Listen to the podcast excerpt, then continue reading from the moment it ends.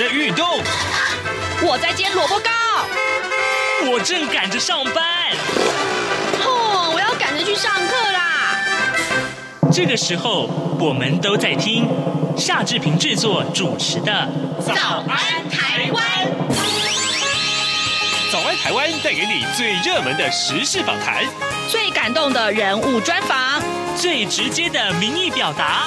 对，让我们一起收听《早安台湾》。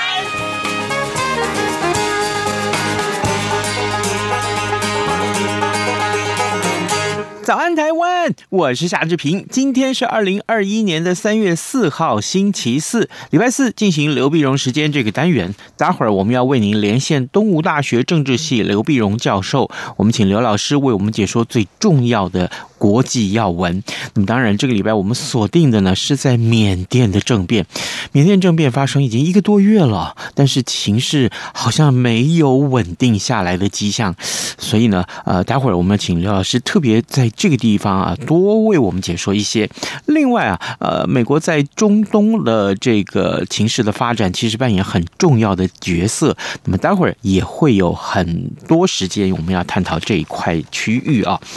好，那在跟刘老师连线之前呢，这边有一点点时间跟大家说一说各平面媒体上面的头版头条讯息。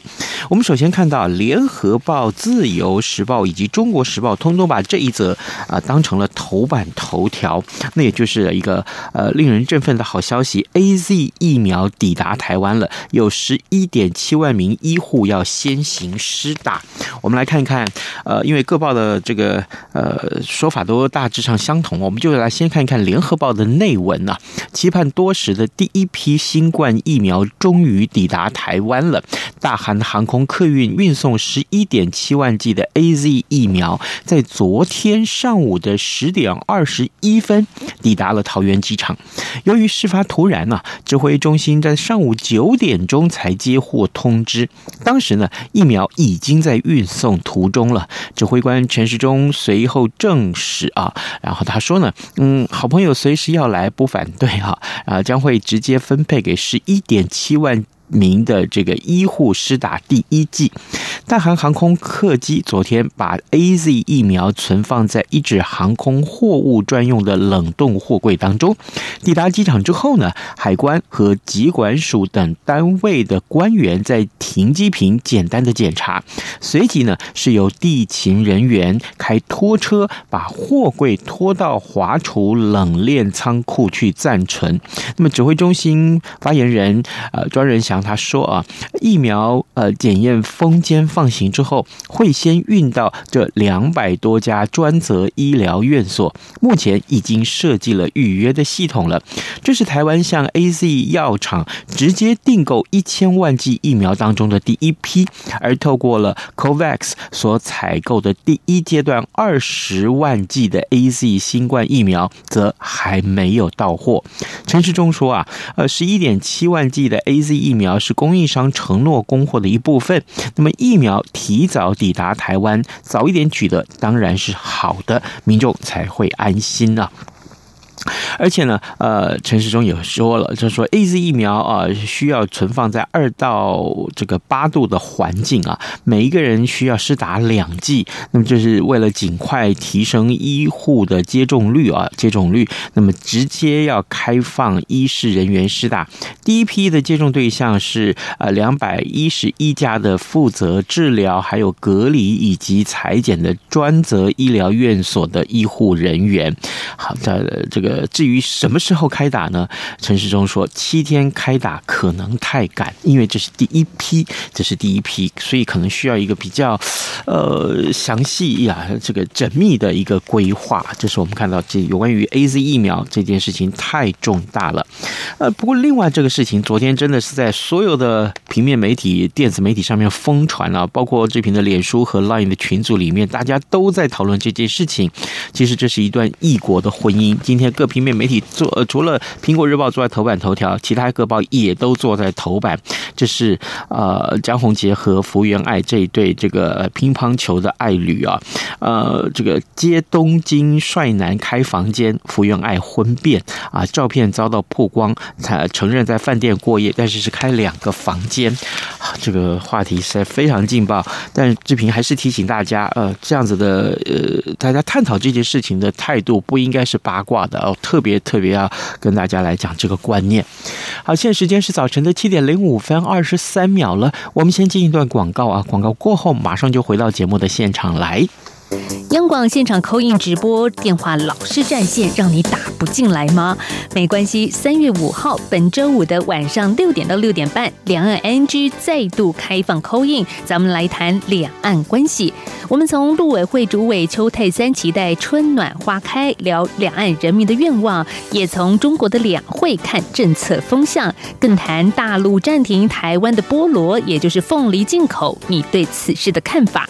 节目邀请淡江大学学中国大陆研究所陈建甫所长在台北现场与您聊新闻，并且回复大家的提问。我们准备了三份央广精美礼品要送给参与的听友，如何参与节目呢？听好以下的方式：方法一，搜寻脸书两岸 ING，在节目直播的时间于下方留言；方法二，打 call in 免付费电话，台湾听友请拨打零八零零八八零六九九。大陆华北的听众朋友，请拨零一零一零八八零八八六零零六三；华中华南听友，您可以拨零一零一零八零零一八六零零六三。方法三，加入宛如的微信，微信账号是 Good Morning 底线 Taiwan G O O D M O R N I N G 底线 T A I W A N。在节目现场直播期间留言参与讨论。三月五号，本周五晚上六点到六点半，欢迎来 call in 谈两岸拿奖品。早安，台湾，你正吃着什么样的早餐？吐司加火腿蛋，咬一口，然后收听中央广播电台。早安，台湾，刘碧荣时间。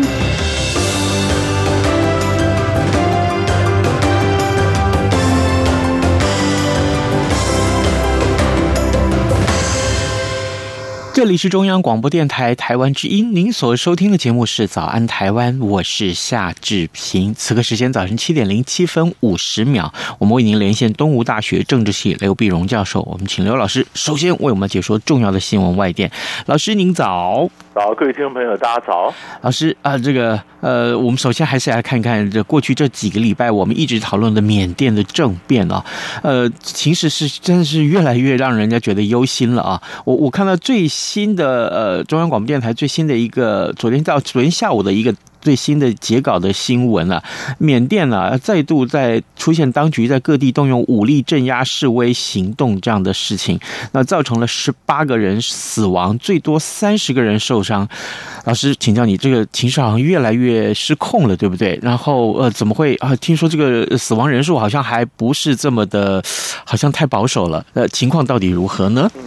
那么也也有说，从这个政变政变一个多月来嘛，嗯，他从二月一号政变，政变一个多月来呢，也一种说法，就死亡的再算起来大概有三十八个啊，里里外外各种情。那么当然，我们看这个最后的数字看怎么样证实，我们再说哈。嗯，呃。但是呢，但是缅甸的情势当然各国现在也很也很棘手，呃，到底该施加压力，该施加多大压力，该怎怎么怎么怎么怎么对抗啊？嗯嗯。我们我们来看一下，呃，上个礼拜的一些发展啊。是。上个礼拜发展呢，呃，那么上个礼拜三的时候啊，缅甸军政府任命的外长访问了泰国啊，访泰国他到曼谷，曼谷呢就跟泰国的外长跟印尼的外长啊来会商。赔偿呢，那当然他他们就在就在讲说，到底呃希望缅甸的问题能够解决。那么现在政府已经上来了，嗯、但你要东协国家他们的一个特色就是不干涉内政。嗯，呃不干内政，那就是那你讲好一年这这个呃紧急状态嘛，那么一年以后，那么我们东就是东协要派的观察员的监督你一年以后你要行选举，要要呃这个呃还政于民。嗯，这原这原是。印尼的一个想法，印尼呢，他想代表东协跟缅甸进行对话，可是缅甸人就就反对说，你们这等于是为虎作伥嘛？你们我们已经选举了，有结果了，被军政府把这个选举结果偷走了，你们就是是纵容他们啊，在那抗议。所以缅呃印尼的外长本来礼拜四要到呃缅甸去，那后来就不太就觉得不太方便去，刚好缅甸外长出来，好吧，那在泰国见个面。缅甸其实也想跟这个呃泰国呢要取经。因为泰国的首相呢，这巴育不首相，他本身就是政变出身的，政变出身，然后他才怎么样的修宪，然后怎么样继续掌权。哎，缅甸说我我也可以学泰国模式啊，所以当然泰泰国当然不敢讲说我教你怎么做，但是你可以发现这个这是缅甸的情况。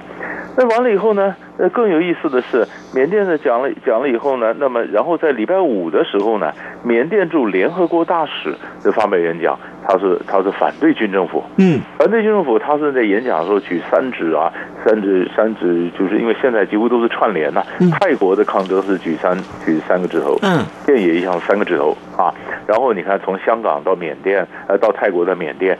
就是原来就是就他们就叫奶茶联盟嘛，因为对方都喜欢喝奶茶是啊，举三指。就你看缅甸驻联合国大使本来应该代表国家的啊，但是他出大家意料之外，大家也没想到，他说反对军事军事的这个政变啊，希望大家支持这个呃民选的政府。礼拜五讲的话，礼拜六呢就是被 fire 掉了啊，但是被 fire 掉，问题是他说他不走。嗯，好吧，他不走，不走更有意思的是，于是缅甸军政府就派副代表升任做做正代表，所以现在在礼拜二的时候，就是就是这个礼拜二的时候呢，就联合国就收到两封信，呃，副代表就说我现在是正代表了，正代表说，呃，我不走，啊，现在就两个代表，啊，闹双包了，那什么？那是联合国说好久没发生过这种事儿了啊，到底到底该怎么做？然后呢，在这到礼拜呃礼拜六的呃礼拜天的时候呢，刚好二月二十八号，就是你刚刚讲，就是缅甸发生了最严重的这个示威，呃这种抗议，然后军方开枪，开枪就打死了打死了这个十八十八个人，嗯，这呃十八个人呢就是大家就哎呀最血腥的这一次，血腥一次，然后这个东协讲不行，必须要动起来了，嗯，所以礼拜二的时候呢，三月二号东协外长开视讯会议。是吧？呼吁缅甸赶快要解决，不然的话，外国就会介入了哈。是，到底哪个国家会介入？当然，他们又希望你解决，又不又希望能够维持这个东南亚的一个团结啊，又不希望说大国介入，把这边当做一个炒作的一个方式啊。所以说，现在就变成僵在这儿，僵在。然后三月一三月一号的时候呢，哎，这个《纽约时报》也报道，军方现在用用了另外一个方法，嗯，用数位武器来监控啊。呃，就就你你说你想想到说用打仗呃用用的真呃橡橡皮子弹呐、啊，真的子弹呐、啊，呃那是旧的方法。数位武器包括什么呢？他跟他买上科技，比如说无人侦察机，无人侦察机这是谁的科技呢？以色列的啊，但是跟欧洲买的科技就能够让你瘫痪你们的 iPhone 啊。那美国也是因为科技，那科技是什么呢？就是能够骇客害你的电脑，你发封信给给给你的朋友说我们怎么样，然后他把你内容给你害光。所以你朋友收到是个空信啊啊，像这种做科技呢，很多都是对禁止对缅甸出口的，缅甸总有办法怎么怎么弄到。哎呀，现在是从不管从虚的、从实的，然后从空中的侦查、从地面的镇压，呃呃，这事情还僵在这儿。老师，刚刚您提到这个缅甸的东协各国希望透过外交途径来解决这件事情，可是好像东协各国的立场又不太一样，是吧？啊，对，因为他们基本上呢，但是但是有一个大的原则就是不干涉内政，但是而且这也是两难。其实这里面我们有发现啊，那东协当然当然你你说你说这个这个呃，你说哪呃哪一个国家说呃代表东协，像印尼代表东协，他怎么进去？那别的国家当然也说好，那我们最好让能够自己解决。嗯，最最麻烦的是什么？最麻烦的中国大陆的立场就比较尴尬。因为传统上呢，大家都认为那么在国际制裁缅甸的时候呢，中国跟俄国往缅甸讲话，这联合国决议案通过不了，那缅缅甸的军政府呢，其实应该是往中国靠啊。但后来事实上更多越来越多的报道出来说，不是中国大陆其实还比较或者发现翁山书记的民选文人政府比较好相处。因为军方事实上对面对中国呢是有是不是完全的信任？嗯，尤其尤其少数民族跟中国的关系，缅甸一大堆少数民族跟越南的少数民族是一样的，然后他们对中国不太信任，所以军方慢慢的，他本来跟中国买武器，现在慢慢的跑去跟俄国买武器，那希望能够转移一下，转到俄国去，所以军方可以不靠中国，军方可以转俄国。反倒是翁山书记他们民选政府呢，他为了维持他的支持度，他必须要发展经济，这样才才表示我有正当性。他只有经济发展越好，才能拿这个人民的支持对抗对抗军方。那经济发展就非得靠中国的一带一路不可了。所以反倒是呃嗯，这个翁山书记他们其实比跟中国中国大陆关系有改善。所以好了，现在是发生政变以后呢，缅甸有很多谣传，中国帮助军方镇压，跟中国有中国的一个一个一个飞机运过来多少的军事监控的什么什么设备，就给军方镇压。哎，你看各种事出来，那中国大陆马上讲没有没有没有，呃，但是大家也不太相信，所以就变成，所以才有报道说缅甸的政变就中国是输家。哦，原来是这样观察，所以我想说奇怪，怎么好像呃。就过去这一个多月以来，呃，坦白讲，中国在这个事情上面的发言力道，这始终是很弱的吧？是，他有不，他有整个中国大陆不能讲说你去关，你去干预内政。因为对中国大陆来讲，这个干预内政是最敏感的问题，因为干预内政呢，他最好缅甸的问题能够解决嘛。缅甸如果不解决的话，他的你看一带一带一路从皎漂港、若开邦、皎漂港那边的呃这个天然天然气管啊，什么这个运运送能源，这是中国四大能源走廊之一啊。那么从缅甸这边进入到云南，然后到从到到了成都，按你这样的过来，那你这一顿乱的话，那这边也会影响到中国大陆的布局啊。呃，所以所以他当然希望你解决，可是他你越施加压力，他晓得军方越反弹嘛，啊，那你那那你怎么弄？那那我们就那所所以所以在联合国里面，人家说，哎，你西方直接的反应就是制裁。可是西方西方最重要的是，他一制裁缅甸，因为缅甸他理论上说我制裁军方军方相关的企业，嗯，所以军方的势势力在缅甸盘根错节。你所有的外国东西在过去在缅甸投资的，几乎都跟军方有关系。啊，你一制裁军方的相关产业，那外国投资就望之却步，就开始撤资了。那老百姓一样没有工作，都受到影响。这个连带这个连带效应是蛮大的。嗯，真的，而且呃，过去这个礼拜，坦白讲，呃，老师在节目中，呃，从因为二月份过年嘛，然后至少这个事情从二月一号开始到现在，其实我们已经讨论好几个礼拜，但始终，是始终是焦灼着。是他一个月了，现在就说你到底要什么？他政变一个月，我们就常理来判断，军方不可能说啊，我现在还政于民，不可能嘛。不能，他现在只是想着给很多的罪名，怎么让翁山书记能够入罪？你像那找那殖民时代的一些罪名，都很蛮蛮荒谬的一些 一些罪名，对吧？然后目的就是说，一旦定罪以后，就希望就是阻止你继续从政。那可见他们多怕翁山书记，翁山书记七十五岁了。啊，你你你在禁他禁他从政，所以他们是想怎么样把这事情拖过？那你现在他又不可能还政于马上还政于民，然后然后他又要僵着，那你西方又制裁他，那这个就就是无解嘛？对，就卡在这儿。好，这个接下来看怎么办？我们要一下请老师帮我们关注了啊！各位听众，今天早上这频为您连线访问东吴大学政治系刘碧荣教授。我们首先请刘老师为我们解说了啊，非常详细的解说有关于缅甸政变啊，从一个多月来，这个我们看到的相关的一些进展如何？老师，接下来我们把多一点的时间花在美国上面啊。呃，我们今天不是要看美国的内政啊，看美国在这个中东，呃，在二月底的时候。拜登啊，下令攻击叙利亚边界的这个民兵基地，呃，这这是怎么回事？为什么要下令攻击呢？对，这个这个基本上呢，这是这是敲打一下伊朗啊，嗯、因为因为在叙利亚边界，它是叙利亚伊呃这个伊拉克的边界，叙利亚边伊拉克边就伊朗之这个就基本上的事情发生在二月十五号，嗯，伊朗支持的什叶派的民兵。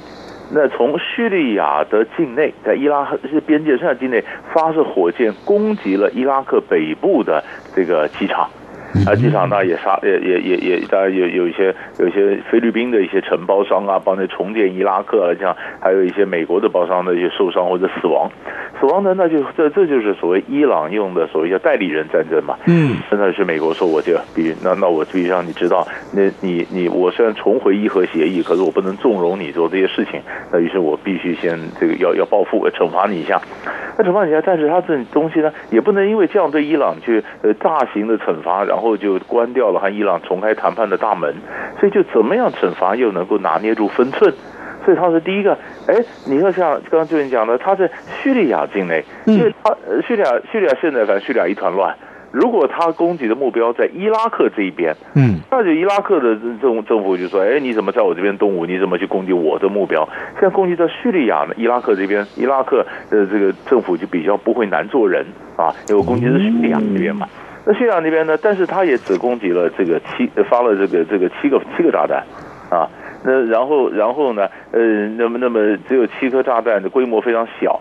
然后他只是攻击伊拉克和叙利亚边境的一个一个走私的一个聚落，呃，这这边境有一个有关卡，然后又是一些手指的小聚，把那个就给炸了，炸了也没死多少人，呃，也没怎么样，他反正就是警告你，我跟你讲，这个部落呢，呃，这个这个村子里面住的都是民兵，那是伊朗支持的民兵，你们发射了火箭攻击伊拉克北部，我想把你给炸掉，那你伊朗你要知道，不能再用这些代理人来怎么样去攻击，你还是回来跟我谈判，所以，哎，他是攻。攻击他，但是他留了这么一点点，还有回旋的空间，不会将来难做人，所以算是一个。警告作用，对，一点不错啊、哦，原来是这样。对，好的，老师。另外，我们看，既然谈到中东嘛，啊，呃，在去年啊，呃，老师曾经呃，我们花了也是花了几个礼拜时间来介绍这个呃哈绍吉这个这个记者啊，在这个呃沙乌地的驻土耳其的领事馆遭人杀害这件事情，目前这个事情有什么新的进展吗？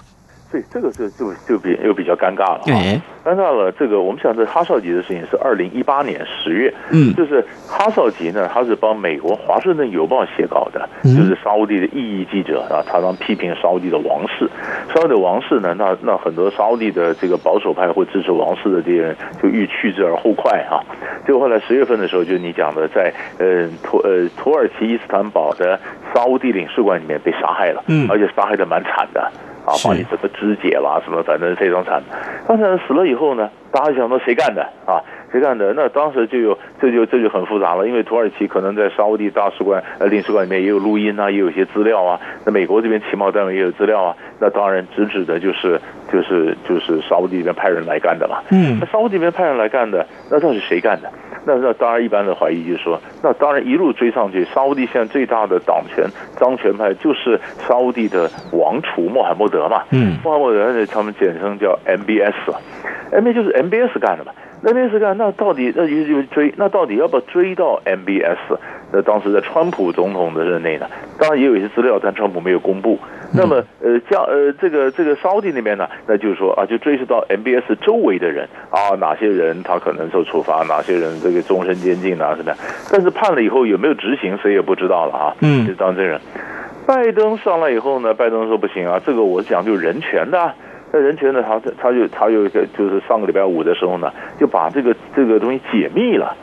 解密的，其实，在解密的时候就发现，其实里面真正涉案的十几个人里面有大概七八个呢，是呃是这个呃沙乌地王储贴身的精锐部队。哎呦，这个部队是个快速反应部队，而这个精锐部队呢，完全只听命于 MBS 一个人，而且是美国本来跟沙乌地呢关系非常不错，一起反恐啊，沙乌地的军方啊什么都是美国也都了如指掌，就在美国受的训练啊什么的，唯独美国很惊讶，不晓得有这个部队。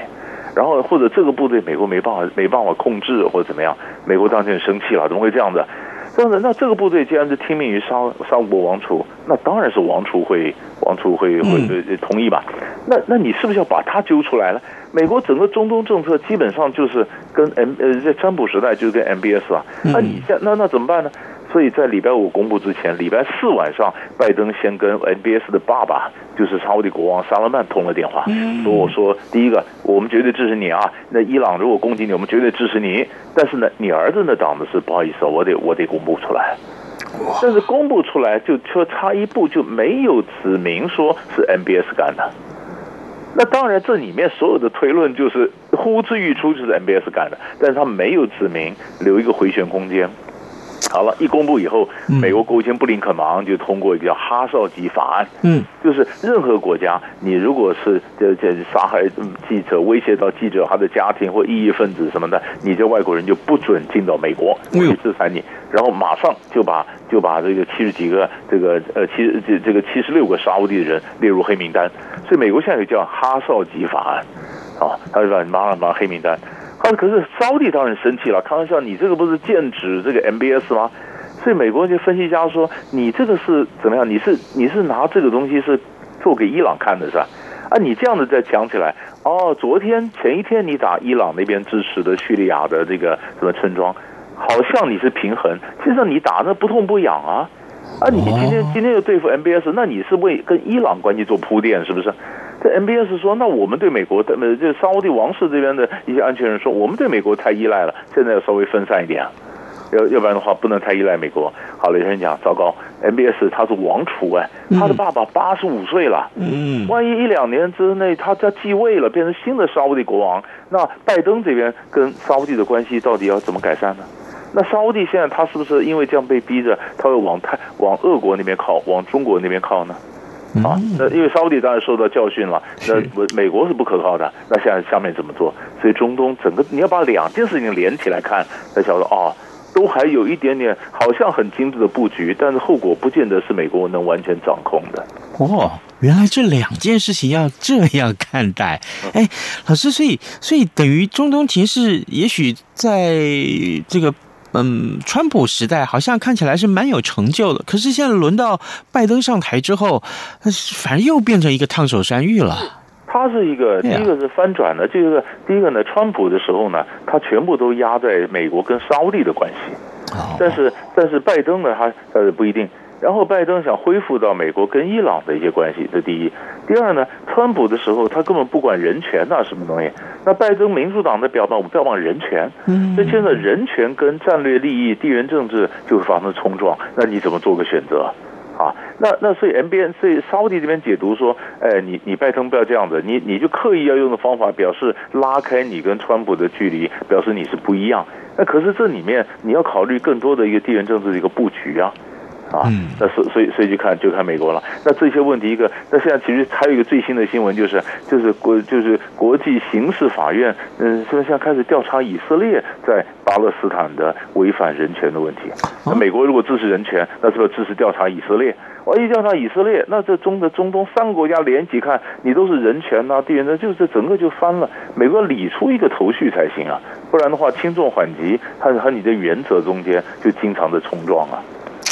嗯，这个向来中东的 都是对美国来说可能都是个泥淖，现在如今看来恐怕更严重了。对，所以这个，所以他现在要中了，那美国就想说，不是你又要对付中国嘛？那你是重点应该摆在这像咱们在亚洲嘛？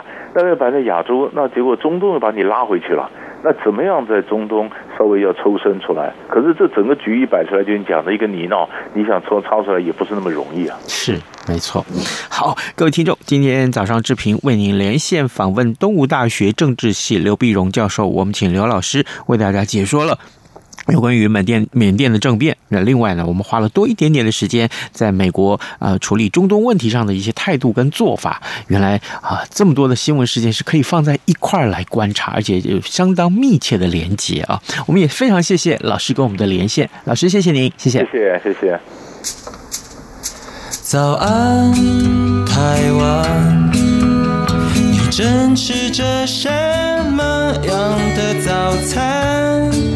吐司加火腿蛋，咬一口，然后收听中央广播电台。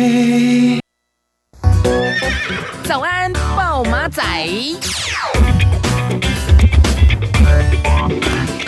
好的，我们赶快来看一下今天会有哪些重要的新闻大事。我想，呃，今天各平面媒体上面的头版头条仍然是会是大家追逐的焦点。一个呢，就是 AZ 疫苗抵达台湾了，那什么时候要开始施打呢？这会是大家最重要的焦点。